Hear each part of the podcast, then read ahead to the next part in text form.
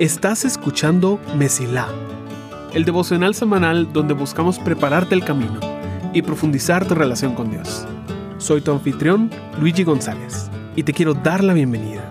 Espero que disfrutes el episodio de esta semana.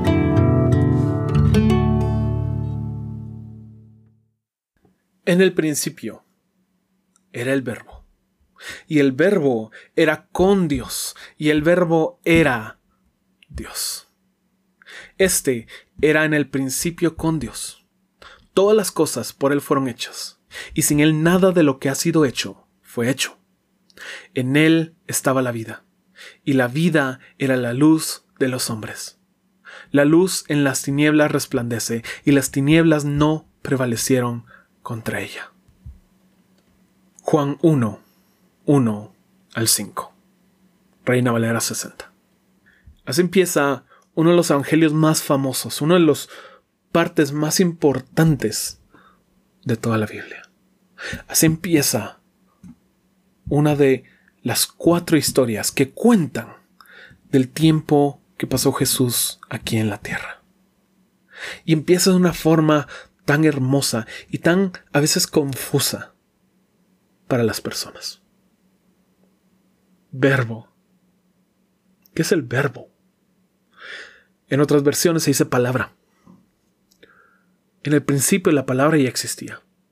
La palabra estaba con Dios y la palabra era Dios. Aquí se está hablando de algo muy importante que nosotros siempre tenemos que tener en cuenta cuando hacemos la pregunta de quién es Jesús. Sabemos que Jesús fue 100% hombre que Él vivió toda tentación y Él sufrió las angustias y los dolores que nosotros sufrimos, que Él nos entiende y que por lo tanto su sacrificio aplica a nosotros, de cómo Él se identifica y nos representa como seres humanos, pero al mismo tiempo respondemos a esta pregunta de una forma muy sencilla. Jesús es Dios. Son una de las partes más importantes de nuestra fe. Jesús no es simplemente un buen hombre, no es simplemente un excelente comunicador o maestro, no es solo un profeta. Jesús es Dios. Y es tan impresionante que ese Dios, como dice el versículo 14, dice, entonces la palabra se hizo hombre y vino a vivir entre nosotros. Estaba lleno de amor inagotable y fidelidad, y hemos visto su gloria, la gloria del único Hijo del Padre. Durante este mes nos hemos estado haciendo la pregunta de quién es Jesús. Y hemos estado tomando un recorrido un poco diferente de lo normal. Hemos empezado con la base de que Jesús es bueno. Él es completamente bueno y por eso tenemos la confianza de acercarnos, sabiendo que al estar Él en control, realmente todo va a salir bien. Porque está buscando nuestro bien y entiende nuestro bien mucho mejor de lo que nosotros lo entendemos. Platicamos de cómo Jesús es libre. Es libre de las expectativas de las personas, pero también es libre del pecado, de esa cosa que a nosotros nos atormenta, de esa cosa que nos lleva a nosotros a ser crueles, a ser llenos de venganza, a ser envidiosos, a ser tan avaros, a ser egoístas. Jesús es libre de todo eso. Platicamos de cómo Jesús es humilde, de cómo Él no está atrapado en este ciclo de por un lado ser egoísta y creer que merecemos todo o que somos mejores que otros, pero por el otro lado tampoco es víctima de las personas. Él no está en la posición de cómo puedo impresionarte, cómo puedo esconder mi orgullo para que tú creas que yo soy humilde, para que tú me alabes, sino que Él es verdaderamente humilde, teniéndolo todo. Él dijo, esto lo voy a dejar por amor. Y vimos cómo Él tiene puestos sus ojos en la voluntad del Padre, no en lo que nosotros queremos, No en lo que Él quiere, sino en lo que Dios quiere. Y cómo eso lo saca del ciclo tóxico en el que muchas veces nos encontramos como seres humanos. Platicamos en toda la semana pasada de cómo Jesús es suficiente, de cómo Él es quien nos pone en una relación correcta con el Padre y que todas las cosas que nosotros hacemos aquí en la tierra, a pesar de que pueden ser buenas, no son la razón por la cual estamos bien con Dios. De cómo se trata de lo que Él hizo no lo que nosotros podemos o no podemos hacer. Y realmente todo este trayecto nos ha llevado a lo que creo que es una de las cosas más importantes que recordemos acerca de Jesús. A menudo nos vamos por uno de los dos extremos. Vemos a Jesús como alguien inalcanzable y decimos, bueno, Él es Jesús. Por supuesto que no podemos hacer lo que Él hace, cuando realmente nos llamó para hacerlo. Pero por otro lado lo vemos solo como el ser humano, solo como el personaje, solo como alguien que existió y que ya no mucho tiene que ver con nuestro día a día. Por supuesto que hablamos sobre nuestra fe en Jesús y cómo lo necesitamos y cómo oramos, pero parece no tener mucho impacto en nuestro día a día. Pero es hasta que juntamos estas dos, hasta que entendemos que Jesús es 100% humano y es 100% Dios, que podemos entender un poco más del impacto que Él tuvo, no solo en el mundo, sino en nuestra vida de hoy en día. Piénsalo por un momento. En la cruz, Dios murió. En la cruz, Dios murió. Y está esta idea de que cuando Jesús dijo, Padre, Padre, ¿por qué me has abandonado? como que la naturaleza de Jesús se hubiera separado, como que entonces solo quedó el humano y Dios se alejó de él, cuando no es para nada a lo que se refiere. Lo hemos platicado en otros episodios, pero ese clamor que está específicamente en hebreo es una referencia al Salmo 22, el cual empieza ahí y es una profecía de cómo era la cruz.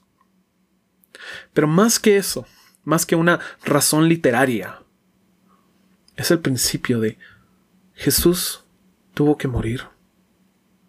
Humano y Dios tuvo que morir. Si Jesús no es humano cuando muere, entonces su sacrificio no puede aplicar a los humanos. No puede aplicar porque no hay forma de identificarse. Y si Jesús no es Dios, el su sacrificio no es suficiente. Porque un hombre bueno puede ser suficiente para otro hombre malvado. Pero solo un Dios perfecto, es suficiente para todo aquel que acepte ese regalo. Jesús es Dios. Y es por su nombre que somos salvos. Colosenses capítulo 1 versículo 15. Empieza todo un pasaje que nos describe la magnificencia de Jesús. Voy a leértelo. Dice, Él es la imagen del Dios invisible, el primogénito de toda creación, porque en Él fueron creadas todas las cosas, las que hay en los cielos y las que hay en la tierra, visibles e invisibles, sean tronos, sean dominios, sean principados, sean potestades, todo fue creado por medio de Él y para Él. Y Él es antes de todas las cosas, y todas las cosas en Él subsisten y Él es la cabeza del cuerpo que es la iglesia. Él que es el principio, el primogénito de entre los muertos, para que en todo tenga la preeminencia. Por cuanto agradó al Padre que en Él habitase toda plenitud, y por medio de Él reconciliar consigo todas las cosas, así las que están en la tierra como las que están en los cielos, haciendo la paz mediante la sangre de su cruz. Colosenses 1, 15 al 20. A menudo leemos los evangelios y nos impresiona la enseñanza de Jesús, nos impresiona la forma en la que explica cosas, nos impresiona la libertad con la cual vive, nos impresiona su humildad, su bondad. Y a menudo olvidamos que aquí no simplemente estamos viendo un buen hombre, Aquí no estamos viendo una clase de filosofía. Aquí estamos viendo al Dios del universo hecho persona. es importante que nosotros entendamos que a pesar de ser Jesús y Dios Padre, personas diferentes siguen siendo el mismo Dios. Nosotros no tenemos tres dioses, tenemos uno. Son tres personas y es el misterio más grande que no podemos explicar, pero nos aferramos a la declaración, un Dios en esencia, tres en persona. Significa que en Jesús estaba la plenitud de Dios. Que Jesús es completamente el Dios que nosotros alabamos. El Dios que no envió a alguien externo a sí mismo para, mira, anda lidia con todos los humanos.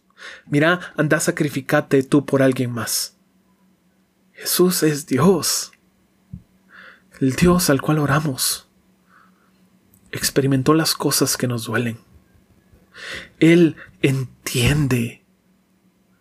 Dios entiende. Nosotros no entendemos su perspectiva es tan grande, tan más allá de lo que nosotros podemos aspirar a poder comprender, pero Él nos entiende a nosotros. Ser seguidor de Jesús es algo bueno, es algo maravilloso por muchas razones. Porque Jesús es bueno, porque sabemos que al seguirlo encontramos nuestro bien supremo. Es bueno seguir a Jesús, porque en Él encontramos la libertad que tanto anhelamos. Es fácil seguir a Jesús porque vemos una humildad que nos dice que nosotros tenemos un lugar en este reino, que no solo somos simples sirvientes, sino que Él está viendo nuestros intereses también, de que Él nos representa. Seguir a Jesús es maravilloso porque Él es suficiente para garantizar nuestra relación correcta con Dios. De cómo se trata de lo que Él hizo y de lo que Él es. Y por eso cuando nosotros fallamos, porque siempre vamos a fallar, tenemos la confianza de que estamos bien con Él, de que podemos acercarnos en nuestros peores momentos, sabiendo que no tenemos que compensarlo por nuestros errores, porque Él lo pagó por todo. Él lo pagó todo. Por eso podemos vivir con paz, con tranquilidad. Y sobre todo es maravilloso, porque estamos siguiendo al Dios hecho humano. Porque Él es el primogénito, porque Él es nuestro ejemplo, nuestro hermano mayor, a quien nosotros aspiramos a emular, en quien nos estamos convirtiendo día tras día. Cada vez que Dios nos transforma, nos parecemos más a Él. Y el día en el cual se termine nuestra vida en esta tierra, ya sea porque Él regresa o porque nos llama para casa. Nuestra transformación va a ser completada y en quien nos vamos a parecer más es en nuestro hermano mayor, el primogénito de toda la creación, Jesús. El Jesús que caminó entre nosotros, el Jesús que vino y lo vivió todo.